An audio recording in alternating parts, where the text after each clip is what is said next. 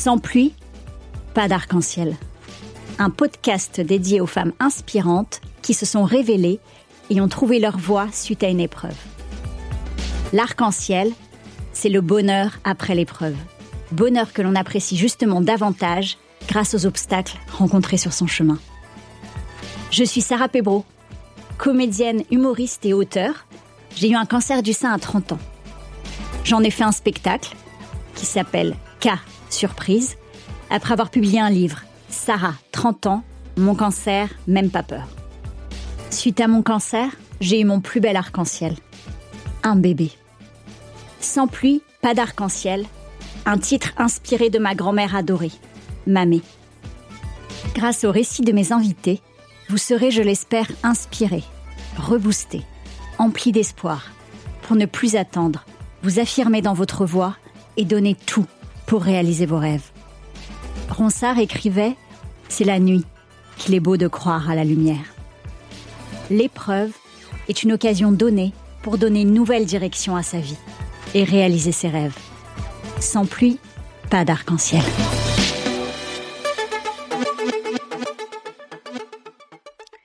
Aujourd'hui, je reçois Anaïs Parillo. Anaïs est actrice et scénariste. Elle a grandi entre Montpellier et Madrid et vit aujourd'hui à Paris. Elle est actuellement dans la série Vortex sur Netflix, dans la saison 2 de Parlement. C'est à voir sur le site de France Télévisions.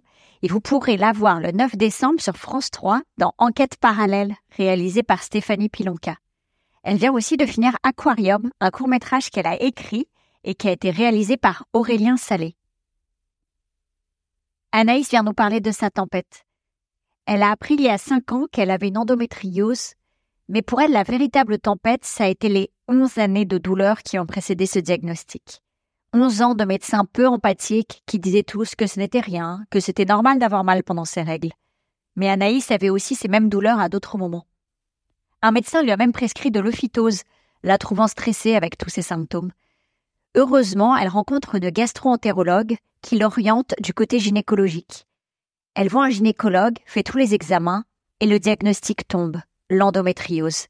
C'est cela son arc-en-ciel, connaître enfin la raison de ses douleurs violentes et chroniques.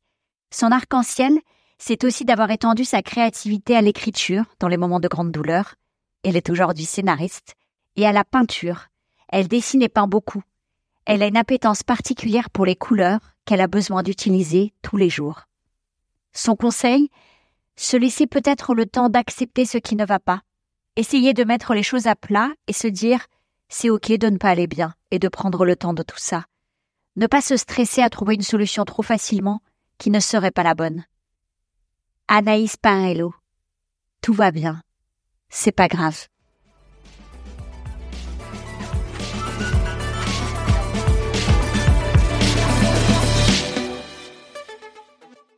Bonjour Anaïs. Salut Sarah.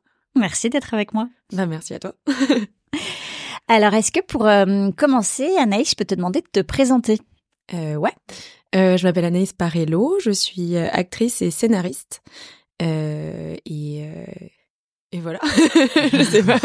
Et non, j'ai grandi dans le sud de la France, à Montpellier, entre Montpellier et Madrid. Ouais. donc c'est plus que le sud de la France, là c'est carrément l'Espagne. donc entre le sud de la France et l'Espagne. Et, et puis maintenant je vis à Paris. Top.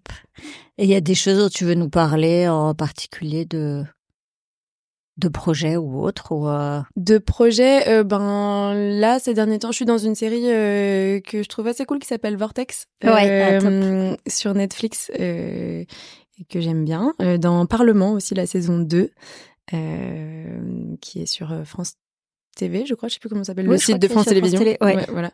Et euh, et là, je viens de finir un film que j'ai écrit et qui a été réalisé par Aurélien Salé, qui a un court métrage qui s'appelle Aquarium. Euh, sur, euh... c'est marrant du coup parce qu'on est en studio, mais c'est sur une, un enregistrement de voix off qui vire au cauchemar. Ah. Et euh, ça tiré d'une expérience personnelle. mais c'était très cool à, à tourner. Je suis très contente que qu'il voit le jour, ce film. Top. Et on peut le voir où, du coup? Euh, Ben là, il va commencer à aller en festival, on va faire une projection, ouais. euh, voilà. Mais, euh, mais il est fini, enfin. Bravo. Merci. Trop chouette. Euh, alors, avant de parler de ta tempête, on va revenir un petit peu en arrière dans l'enfance. Euh, Est-ce que tu te rappelles à quoi tu jouais quand tu étais enfant? Euh, Ouais, bah, j'y réfléchissais du coup tout à l'heure. Quand j'étais enfant, dans la cour, on jouait à inventer des histoires. Et au bout d'un moment, ce qu'on faisait, c'est qu'on les, on les montait comme des petites pièces et on demandait euh, aux profs et aux et au directeur de l'école si on pouvait faire le, la tournée des classes. Alors je, je, me rappelle de ça, je sais pas, on devait avoir des heures de creux. je ouais. sais pas comment on arrivait à faire ça, mais du coup on allait dans les classes et on proposait notre petite pièce de 10 minutes. Génial. Et euh, ça c'était mon grand jeu. Pourtant j'étais très très timide, mais ouais j'aimais bien faire ça. Un sacré jeu parce que c'est ouais. du boulot. Hein. Ouais ouais, c'était euh, un ouais, bon petit fou. boulot. On montait ça en deux jours et après on allait faire la tournée. Des... Incroyable. tu te rappelles ouais. quel âge euh, tu avais? Euh, bah, je me rappelle, c'était en primaire, donc je pense ah que oui, j'avais genre euh, 8 ou 9 ans, ouais, 9 ans. 10 Incroyable. Et puis grâce à toi, en fait, ils ont tous eu cours euh, animation théâtre en fait. C'est ça. Ouais, ouais, ouais. En plus, enfin, euh, c'est marrant parce que c'était pas du tout. J'étais très timide et c'était pas du tout quelque chose que je voulais faire du théâtre. Donc, euh, je sais pas pourquoi euh, je veux m'imposer ça, mais à l'école, visiblement, ça avait pas l'air de me poser problème. Donc. Euh... Ça te faisait peut-être une récré finalement. Ouais. quelque part. ouais, ouais. En plus, en faisant le tour des classes, il y avait moyen de rater un petit peu. Euh... Bah ouais, je sais pas, je, je pense qu'on ratait peut-être un petit peu nos cours, ou alors, euh, ouais, c'est arrivé quelquefois qu'on rate un peu les cours et qu'on dit oui, mais on faisait la pièce. Voilà, pardon, excusez-moi, on, on, travaille déjà. ah, j'adore. Et euh, à quoi tu rêvais enfant? Alors du coup, est-ce que c'était déjà de scène ou? Euh, Non, pas vraiment. Bah moi, ouais. j'aimais beaucoup. Euh... Alors, enfant, ça dépend. Mais si, j'étais très très fan de Charmed et euh, d'Harry Potter, ah, oui. donc je rêvais de devenir une sorcière. Ah bah voilà. C'était pas vraiment des rêves de métier parce que bah pour moi dans ma tête c'était Ouais. très tracé. Mes parents étaient tous les deux profs, euh, enfin sont tous les deux profs, et euh, du coup, euh, ben je me disais je vais être prof. Voilà. Donc ça c'était réglé. Simplement, ça, Il y avait question pas de- point réglée. voilà, il y avait pas de rêve là-dessus, mais il y avait euh, ouais sorcière. D'accord, sorcière. Et en Charmed, c'était laquelle t'as préférée? Du ça a changé là- beaucoup. Quand j'étais petite, Ah, c'était ouais. Piper. Ouais. Euh, ouais, parce qu'elle était euh, bien. Elle était toute calme et toute sage euh, comme moi. C'était la plus raisonnable. Ouais, donc sorcière, mais quand même cool. ouais, ouais, ouais, je me reconnaissais bien dans la, sympa. dans la calme. Et euh, est-ce qu'on peut parler de ta tempête? Qu'est-ce que tu Oui. peux nous dire dessus? Euh, alors moi, du coup, ça fait cinq ans, je crois, que je sais que j'ai une endométriose. Euh, mais avant ça, je pense que la tempête, ça a été plutôt avant. Oui. parce que ça a été 11 ans vraiment de douleurs atroces, de qui Oula. sont vraiment euh, amplifiées en plus avec le temps. Et donc moi j'allais voir plein de médecins différents euh, qui me disaient tous qu'il y avait rien, que c'était normal, que c'est normal d'avoir mal pendant les règles, mais j'avais pas mal que pendant les règles, donc moi je comprenais pas trop. Puis je connaissais Ah pas du tout pour le coup. J'ai vraiment, j'ai pas non plus cherché beaucoup. Enfin, je suis allée voir des médecins comme ça quand ça allait vraiment mal, mais euh, euh, et c'est c'est vraiment euh, une fois à Paris que je me suis rendu compte que tout prenait vraiment une ampleur. Euh, c'est-à-dire que j'arrivais plus. Ça, ça c'est lié à l'alimentation. Donc dès que je mangeais un truc qu'il fallait pas, je tombais dans les pommes, j'étais malade. ah ouais, c'était là, ouais. ouais, donc c'était assez gênant même dans le travail. Ça devenait un petit peu euh, un petit peu embêtant. Donc c'était pas que des douleurs parce que enfin pour Ouais. les gens qui connaissent pas euh, l'endométriose, c'était pas que des douleurs parce que alors quand, quand quelqu'un ne connaît vraiment pas, Ouais. on pense à l'endométriose, c'est quand on a des règles règles. douloureuses. Ouais, et non, Non. enfin, enfin, on a des règles douloureuses peut- souvent. ouais. ça peut être un Euh, signal, mais ça, ça peut être un signal, mais euh, c'est t'as des douleurs à plein de moments du cycle. Et donc euh, moi, je crois que pendant l'ovulation, euh, j'en avais beaucoup, euh, mais à plein d'autres moments aussi. Oui. Enfin, c'était assez difficile à déterminer. En plus, comme j'avais des cycles très irréguliers quand j'avais pas la pilule, bah, euh, je savais jamais vraiment à quel moment j'en étais. ouais, c'est Voilà. ça, ouais. Oui, donc c'est compliqué parce qu'on peut pas. Oui, c'est ça. C'est pas. euh, Enfin, c'est pas vraiment qu'il y ait forcément des choses où on peut anticiper, etc. Mais il doit y en avoir. Là, c'est vraiment. euh, ça ne prévient pas en fait. Ouais, et puis ça se ouais. présentait plus comme des douleurs euh, de, de ventre, quoi. Enfin, donc il Ouais. y avait un truc où je me disais, moi, j'ai peut-être juste euh, des intestins fragiles, j'en sais Ouais. rien. Enfin, Oui, voilà. il y a, truc y a rien qui, ouais. Et euh, et c'était c'était gênant. Enfin, t'as pas envie d'en parler euh, Bah, au travail tout le temps. Enfin voilà. Et euh, et donc ça m'a ouais ça m'a posé pas mal de problèmes. Et puis bon, je je, je voyais des médecins qui me disaient. Euh, Euh, il y en a une, elle m'avait donné de la de l'euphytose. Elle m'a dit euh, "Ouh là là, vous avez l'air bien stressé hein. Euh, vous, avez, vous arrivez avec une liste là, vous avez plein de choses à dire." Je dis, bah oui parce que sinon j'oublie et j'ai plein Oh. plein de symptômes et je sais pas trop ce que c'est. Et donc j'étais arrivée avec une petite liste et je lui avais dit tout ce que j'avais qui allait pas. Et elle m'a dit "Ouais, vous êtes bien stressé, on va vous donner de l'euphytose, ça calme, c'est des plantes. Et euh, vous allez prendre ça parce que là hein, vous me fatiguez quoi." Surréaliste. Ouais. Merci les Et médecins. donc j'étais genre ah ok bon bah merci. donc je suis rentrée avec mon euphytose genre bon bah clairement je vais pas prendre ça enfin un petit peu mais Clairement, ça va rien faire. Non, et puis c'est décourageant parce qu'en fait, Ouais. quand tu décides à aller voir euh, quelqu'un, déjà c'est pas toujours facile. Parfois, on a des oui, oui. douleurs, on va pas voir de médecin, on se dit oh ça va, Ça va passer, ouais. etc. Quand on fait la démarche d'aller voir quelqu'un et qu'on reçoit, ça fait un peu le truc. euh, Tiens, je vais Ouais. donner un, un truc placebo, euh, ça va aller. Ouais ouais c'est ça. Puis Pas en plus tout, de ouais. revoir des nouveaux médecins à chaque fois ce qui est bien c'est quand on a un qui est bon et qui te suit depuis longtemps bah Bien sûr, il te ouais. connaît donc ça Mm. va. Mais ce qui est fatigant c'est qu'à chaque fois que tu revois un nouveau spécialiste où il faut lui refaire l'historique euh, de tout euh, donc c'est c'est un peu fatigant. Mais euh, mais du coup euh, ouais ça a été à partir de ce moment-là que je me suis dit non mais bon là ça suffit je vais essayer vraiment de trouver ce que j'ai. Donc euh, j'ai été voir une gastro-entérologue qui elle a été assez chouette. Elle m'a dit bah non je vois rien au niveau gastro mais du coup peut-être vous pourriez faire des tests de d'intolérance voir s'il n'y a pas des intolérances et aussi que vous alliez voir un peu plus euh, elle m'a dit allez voir du côté gynécologique mais c'est vrai que jusque là moi je pensais pas trop à l'aspect gynécologique de tout ça Ouais, C'était des surtout oui, douleurs s'il y avait des choses aussi que quand tu mangeais. euh, tu Ouais, pour moi, c'était pas gynécologique. Ouais. Ouais. Donc elle, elle m'a dit, allez voir, euh, allez en parler à votre gynéco, euh, machin. J'ai fait des recherches, je, je suis tombée sur l'endométriose, donc je me suis dit, ah, tiens, il y a plein de Ouais, trucs qui se regroupent, ça pourrait être ça. Donc je suis allée voir un gynéco, je lui ai dit, bah, moi, je pense que j'ai ça, est-ce qu'on peut faire des tests? Il m'a dit, ouais, c'est à la mode. Dit, Super. ok. C'est pas Donc, vraiment de ça euh, dont je viens débattre. Ouais, mais- voilà, il m'a dit, oui, oui, c'est à la mode, si vous voulez, on pourra faire des tests. J'ai dit, ouais, bah, du coup, comme je suis là, euh, c'est Bah un peu oui, ça que j'attends, oui, quoi.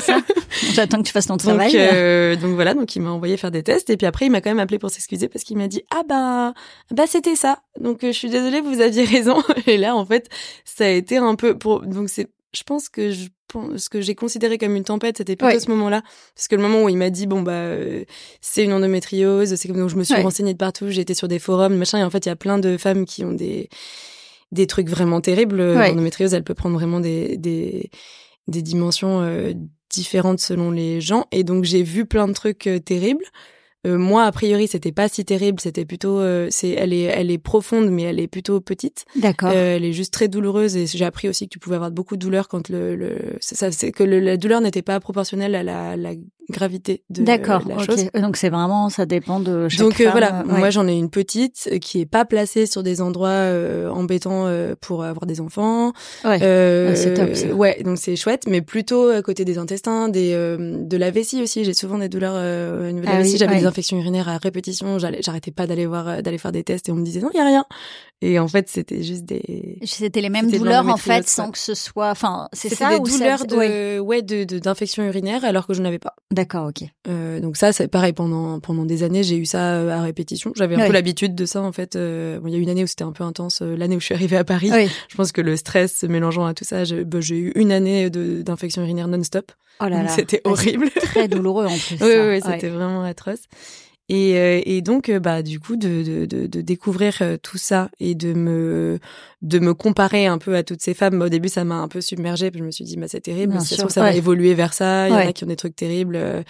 Et puis finalement, euh, bah, je me suis dit, bon, déjà, c'est pas mortel. Ouais. C'est quand même un truc assez chouette. Oui, bien sûr, savoir. déjà de savoir ce que c'est et que c'est Voilà. pas. Oui. Et puis je sais ce que c'est, je sais Ouais. ce que j'ai. En fait, je- maintenant je peux, au lieu d'être la fille chiante, euh, je sais pas, genre pour mes beaux-parents, la Ouais. fille un peu relou qui a tout le temps sommeil et qui a tout le temps mal au ventre et qui est dans un coin, euh, bah je peux leur dire ah oui non mais en fait j'ai une maladie un peu un peu relou, c'est pour ça que c'est pour ça que je suis pas au taquet. euh. Ouais, voilà.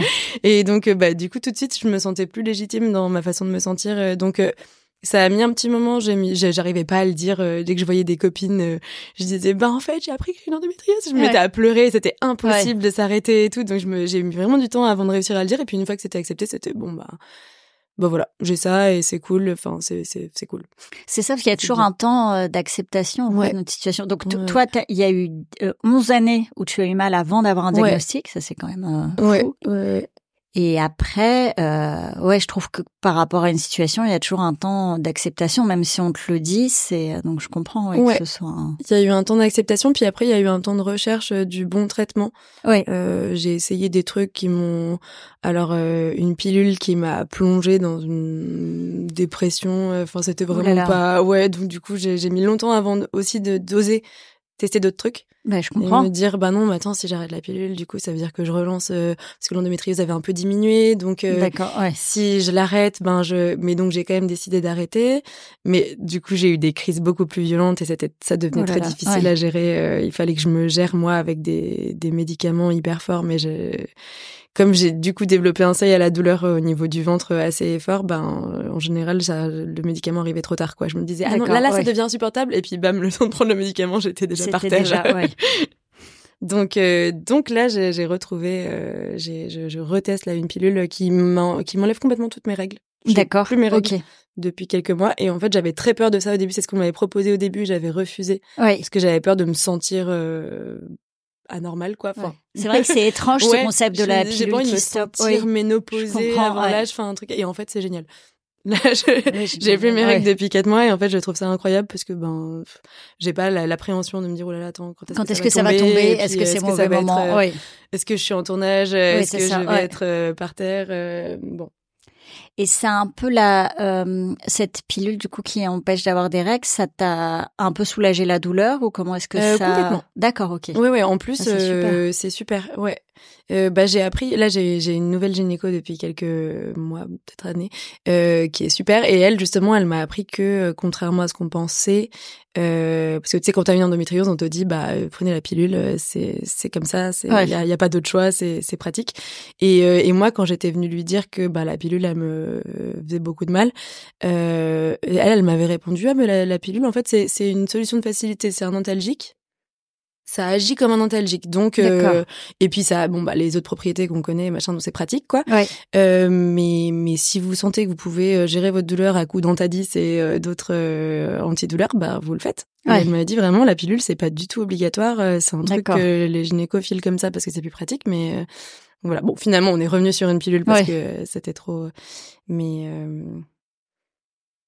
mais voilà, je sais pas pourquoi je disais ça. Je me suis bah si on était sur la sur la pilule, enfin le fait que la la pilule qui t'enlève les règles t'enlève aussi te soulage, il y a moins de douleur en fait. Ouais ouais. ouais. T'as moins de ça, prise. Euh, une, bonne trouvaille. Ouais. Et puis un médecin qui t'écoute. Et un médecin qui m'écoute, qui me rassure, qui me dit pas que tout est dans ma tête. Euh, oui, c'est ça. Ouais. Ça, les médecins, s'il y en a qui nous écoutent, Écoutez-nous. Que... Oui, oui, oui, même si on a l'air un peu, euh, un peu hypochondriaque parce qu'on a plein de symptômes, plein de trucs. Parfois, c'est vrai. Voilà. Autant vérifier. Hein. Ouais, ouais, ouais. C'est, c'est mm. quand même mieux de.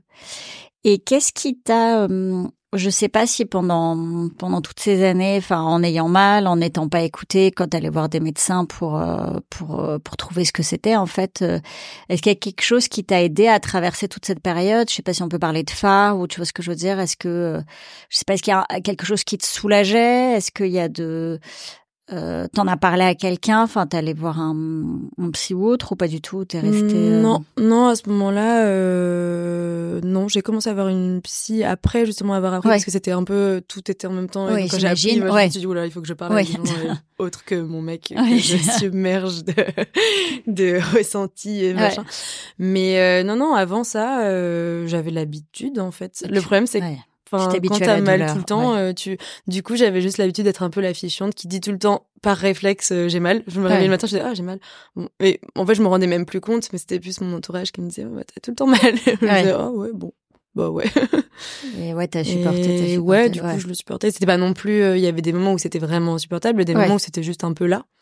Et du coup, euh, bah enfin tu relativises vachement aussi. Enfin moi j'ai grandi dans une famille aussi. Bon, ma mère a des, des, des, problèmes de santé euh, qui sont bien plus importants. Donc en fait je me disais bah euh, enfin moi à côté c'est pas grand chose donc euh, ça va passer. Et puis donc donc non non j'avais pas spécialement de phare ou de de façon de de, de, de, me dire que ça allait aller mieux. Je moi Oui, t'avais pas. Et puis en fait, en, termes de médicaments, enfin, t'avais de l'antadis. Enfin, il y avait pas, il y a pas grand chose d'autre pour euh, Bah, il y avait rien qui marchait vraiment. Donc du coup, euh, je, comme j'aime pas trop les médicaments, je prenais pas grand chose. D'accord. Euh, vraiment, si j'étais par terre, je crois que je faisais un combo à ce moment-là, antadis et espace fond ou antadis un autre truc, je sais plus. Enfin, s'il fallait que ça soit, c'est un combo. Je crois que tu peux mettre antadis et paracétamol. Je sais plus. Je sais, ouais.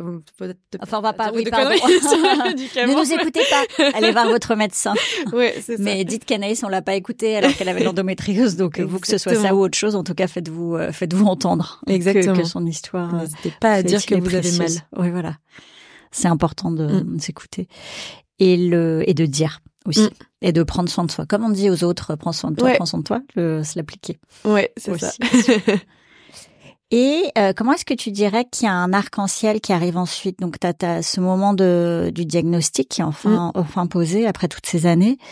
Euh, as, je comprends ce moment d'acceptation qui peut être, euh, bah, qui est un temps, hein, c'est un mm. vrai temps, qui prend plus ou moins de temps, justement, selon les personnes.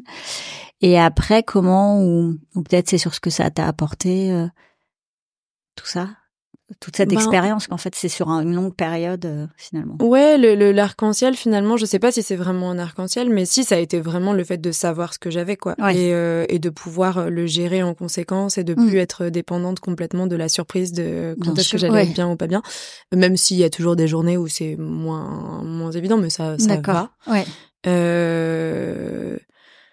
Puis j'osais plus trop faire, enfin de, de Enfin, j'avais des périodes où j'arrivais quand même un peu, mais comme j'avais mal, bon bah là du coup, euh, et en plus très précisément depuis quelques mois là que j'ai cette pilule qui est vraiment super, euh, ben je j'ose à nouveau aller faire euh, plein de sports, plein de trucs. Je me suis lancée dans plein. Alors je sais pas si c'est si c'est lié à ça, mais c'est si peut-être que au moment où j'avais mal, les moments où j'avais le plus mal, où j'étais le moins bien, j'ai pas mal commencé à écrire. D'accord. Donc ça peut-être commencer cet aspect-là euh, maintenant de mon métier. Euh, oui, puisque tu es scénariste, parce que maintenant t'étais comédienne, coup, c'est déjà bien d'être Ouais, ouais, c'était très cool, mais c'est vrai que de temps en temps, je me disais tiens, j'ai envie de poser des trucs sur le papier, donc mm. j'ai j'avais fait un court métrage euh, il y a longtemps, mais bon, dont le résultat était pas vraiment ce que j'espérais, mais voilà, ça avait été une première expérience de ça, et là, du coup, de d'écrire, d'avoir envie de poser des trucs sur le sur le papier pour bah juste pour sortir des des choses eh ben c'est bien, ça m'a ouvert euh, une autre possibilité de, de, de métier que j'aime beaucoup. Euh, donc là, du coup, j'ai écrit un long métrage depuis euh, trois mois. J'ai coécrit. Bravo, c'est top. Et, c'est, on est produit, donc c'est trop génial. Cool. bravo. ah bah, d'autant plus bravo, c'est génial. Hein. Oui, c'est vraiment une expérience nouvelle et, et vraiment chouette. Donc peut-être que c'est parti de ça, de, du fait bah d'avoir mal et de devoir s'occuper comme je pouvais, m'occuper comme je pouvais. Et dessiner aussi beaucoup. Je dessine beaucoup euh, et je peins beaucoup. Euh, peut-être que ouais. Et ce que je peins c'est souvent très sombre, donc je pense que c'est ça aussi, le truc qui sort. Ouais, une façon de créer, enfin ouais, d'extérioriser. De, euh, vraiment, ouais.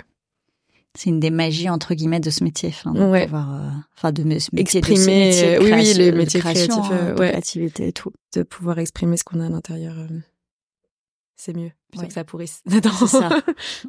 On l'évacue. Ouais. C'est un truc très sain. Oui. Les artistes évacuation des, des, douleurs et des et de la, et de la souffrance.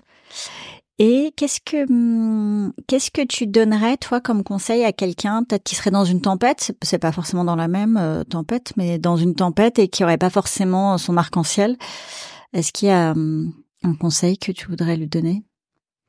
Bah, j'ai l'impression qu'on est un peu dans un monde où euh, il faut tout, faut il faut essayer d'aller bien à tout prix et c'est important euh, le bien-être euh, le et du coup on se on se met un peu la pression aussi à se dire oh là là ça va pas donc il faut que ça aille parce que mm. sinon je suis quelqu'un de pas complet parce que je vais pas bien. Et de se laisser peut-être le temps d'accepter aussi ce qui va pas.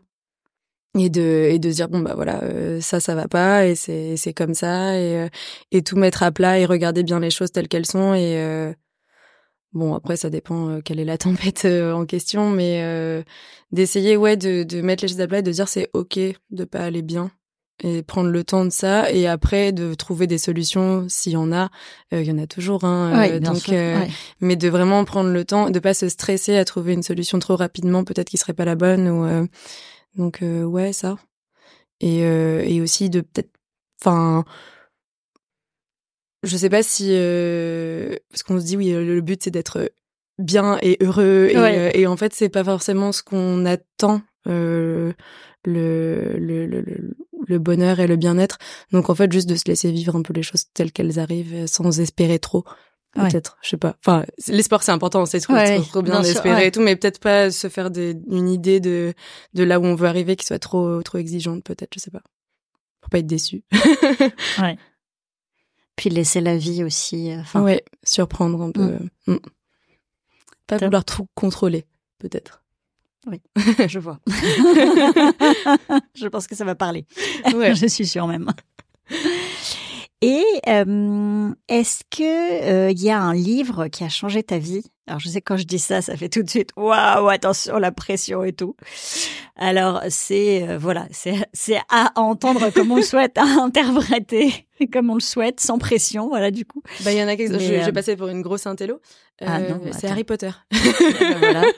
non, oui, vraiment Harry Potter. Quand j'étais petite, ça m'a vraiment ouvert un univers bah j'avais l'impression que c'était chez moi quoi. Je crois qu'on pour moi on lisait pas le même livre avec les mes copains et tout. Ah mon Harry Potter c'était mon Harry Potter. C'était ah oui, mon univers pas, et du coup même si eux le lisaient si on avait les mêmes références tout je me disais ouais mais moi quand je rentre dans cet univers là c'est c'est chez moi quoi. C'est génial et tout. Et donc ça ça a été longtemps euh, mon mon endroit de, de à moi. Ouais euh, donc Harry Potter, toutes les, tous les tomes, euh, vraiment j'étais, j'étais à fond. Et, euh, et un autre livre qui a changé ma vie, mais du coup en moins bien, c'est que donc moi j'adorais lire. Et donc à côté d'Harry Potter, j'aimais aussi beaucoup lire des trucs de fantasy, enfin un peu euh, dans le même univers, quoi, des trucs un peu magiques et tout. Et, euh, et je suis rentrée en prépa et on m'a mis euh, les mains sales de Sartre ah dans les mains. Et mon père m'a dit euh, maintenant il faut arrêter tes conneries, tous tes livres là d'enfants et tout, ça suffit. Il faut lire des trucs d'adultes et des vrais trucs et des des, des œuvres quoi. Et donc on m'a mis des œuvres dans les mains et les mains sales, ça m'a fait profondément chier. et j'ai trouvé que l'auteur, enfin, il y avait un truc un peu auteur euh, narrateur qui se mélangeait et je trouvais mm. qu'il était vraiment mais tellement un but de sa personne et c'était et ça m'a pas du tout et je me suis dit ouais en fait j'aime plus trop lire. Et donc ça m'a j'ai beaucoup ah, moins lu dommage. depuis ah, ce moment-là alors que je passais ma vie à lire et euh, ah ouais, c'est fou. donc ouais ça m'a changé dans l'autre sens et après bon, bah, ouais. ouais. Non, j'ai quand même fait une prépa littéraire, donc j'ai dû lire des livres pour le, mais c'était des devoirs. C'était vraiment. Oui, c'est ça. dois lire ce livre, le plaisir. Ouais. mais j'avais plus le plaisir. Et t'as retrouvé un peu plus tard euh, le mmh. plaisir de lire ou ça du coup, moins. Hein. Ah, c'est fou. Ouais. Moins. Ouais. Et puis après, bon, je pense qu'il y a aussi euh, le fait que on ait nos téléphones avec nous tout le temps, machin. on prend moins le temps de se poser pour lire un livre, et j'aimerais trop euh, retrouver ce, ce plaisir-là et lire des trucs qui me font envie. Et...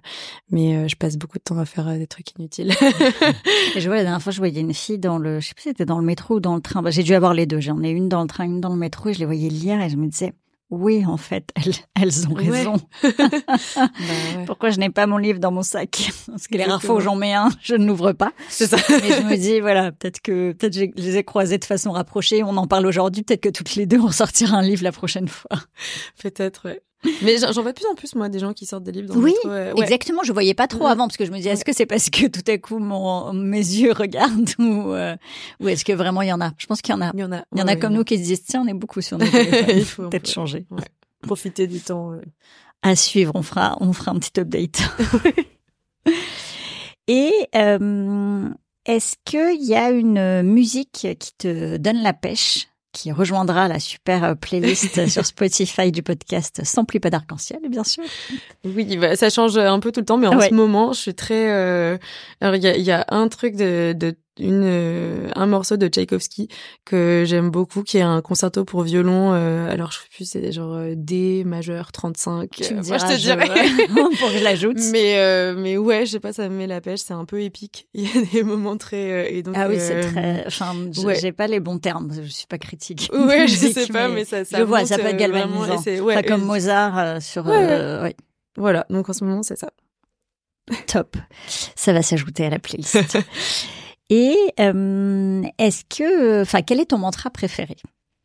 Alors j'ai pas tellement de mantra, mais euh, c'est mon copain qui dit souvent ça. en fait au début ça m'agaçait un peu parce que je me disais bon, mais en fait il a raison et de, de juste dire tout va bien.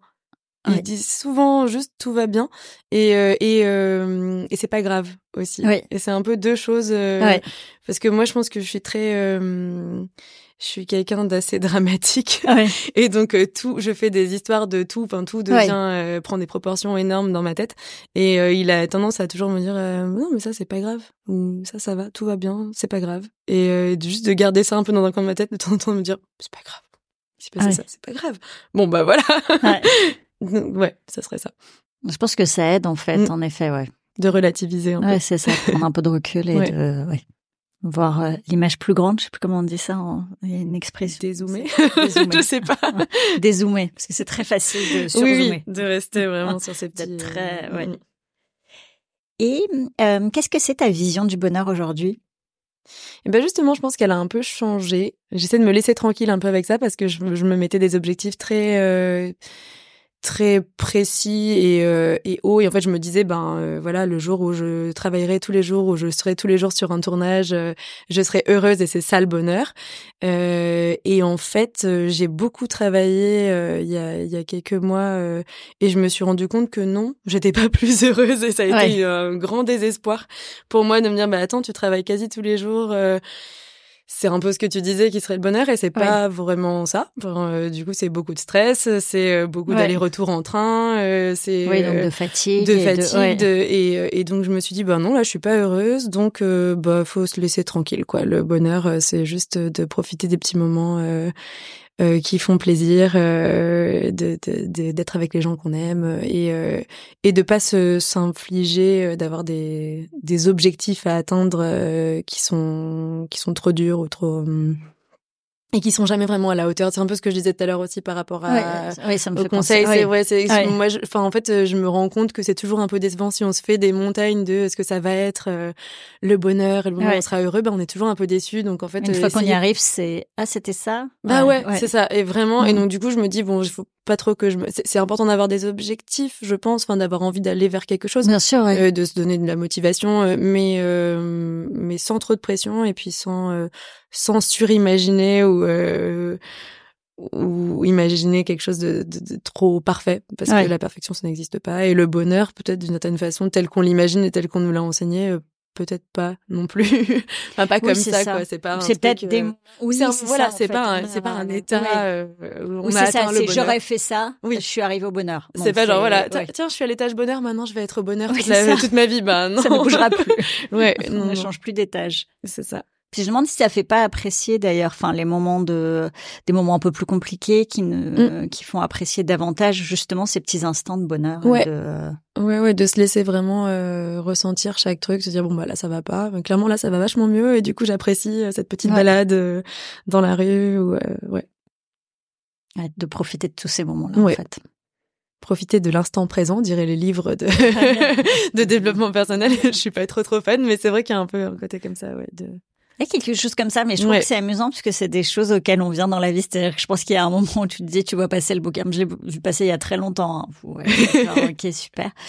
Et en fait, finalement, c'est pas si galvaudé que ça. Enfin, Bah, c'est ça. que Oui, il y a des petits trucs qui, qui résonnent Ouais. quand même parfois. on comprend. Ça, ça s'intègre en nous plus facilement. Oui. Est-ce qu'il y a hum, quelque chose qu'on n'a pas partagé ensemble que tu voudrais partager, que ce soit sur ta tempête, sur le côté arc-en-ciel ou sur euh, ou autre chose que tu voudrais partager avec nous? Non, je crois que ça va. J'ai pas beaucoup parlé de peinture, alors que ça fait vraiment partie de ma vie depuis euh, deux ans. euh, en parlant d'arc-en-ciel, ce serait Ouais. peut-être un peu ça d'ailleurs, Ouais. parce que c'est du coup j'ai découvert vraiment les couleurs il y a deux trois ans, alors qu'avant je faisais du dessin, mais c'était surtout des trucs euh, en noir et blanc Ouais. et euh, enfin au stylo bic quoi. Ouais. Ce qui est déjà très bien. euh, suis ouais, ouais, mais j'aimais bien comme Oui, ça. ça me c'était un style- mais ouais. C'était un peu bon, voilà. Ouais. Et, et c'est vrai que peut-être euh, en lien avec tout ça, sûrement. Enfin, tout est un peu lié, mais euh, c'est vrai que ça fait quelques années là que je que j'apprécie beaucoup. euh, d'utiliser des couleurs tous les j'en ai vraiment besoin Ouais. tous les jours je suis beaucoup plus attentive déjà aux couleurs des choses euh, des vêtements des gens Ah de- oui, c'est fou. Oui, c'est un- vraiment un- une obsession presque ouais. de ouais, la couleur euh, et donc c'est peut-être ça Tu mets les couleurs de l'arc-en-ciel. Ouais. C'est ça. c'est ça Et Ouais. qu'est-ce que tu fais comme genre de je sais pas quel est le vocabulaire. Euh, je sais pas, bah, des dessins. Des... Soit je fais des trucs à l'aquarelle, donc euh, tout ce qui peut me permettre de mettre de la couleur. Maintenant, j'ai l'impression que le dessin est un peu moins important que. Ouais. que la... Oui, c'est pas forcément figuratif. Euh, alors, si, quand même, ça reste très figuratif et c'est souvent des portraits de femmes. D'accord. parce que j'aime bien les gens et puis j'aime bien les femmes, je pense. Et peut-être que c'est un peu des autoportraits aussi. Parfois, il y a souvent des trucs un peu un peu sombre euh, dans ce qu'elle ressentent, mais c'est toujours très coloré. Donc du coup, j'essaie d'un peu d'allier un peu ça, le côté un peu euh, triste et, sombre, mais coloré. En fait, c'est sans plus pas d'arc-en-ciel. Ouais. Il faut que tu en aies un qui est ce titre-là, et après on aura l'expo. Arc-en-ciel, ouais. L'expo arc-en-ciel. Ah non, c'est chouette. Et donc, ça fait combien de temps ça fait Ça fait euh, deux ans vraiment que je fais de la peinture. D'accord. Je faisais vraiment pas du tout ça. Et, puis trois ans que je fais de l'aquarelle. La, euh. Incroyable. Ouais.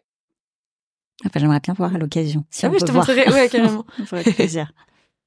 J'ai fait un petit Instagram de dessin et tout. Ah, pour arrêter ah bah, je tout le monde avec mes. Ah, bah, bah, tu veux le partager euh? Oh, bah, Qu'est-ce que c'est Ça s'appelle les dessins d'ananas. Voilà. Donc, vous pouvez suivre Anaïs Parello déjà sur, sur Instagram et les dessins d'ananas. Voilà, sur pour voir euh, pour voir ses dessins. Voilà. C'est si on dit des dessins, c'est ça? bon. Bon. Eh bien, merci beaucoup Anaïs. Ben, merci à toi. Et prends soin de toi. Toi aussi. ouais, c'était très cool. Merci à toi. Merci.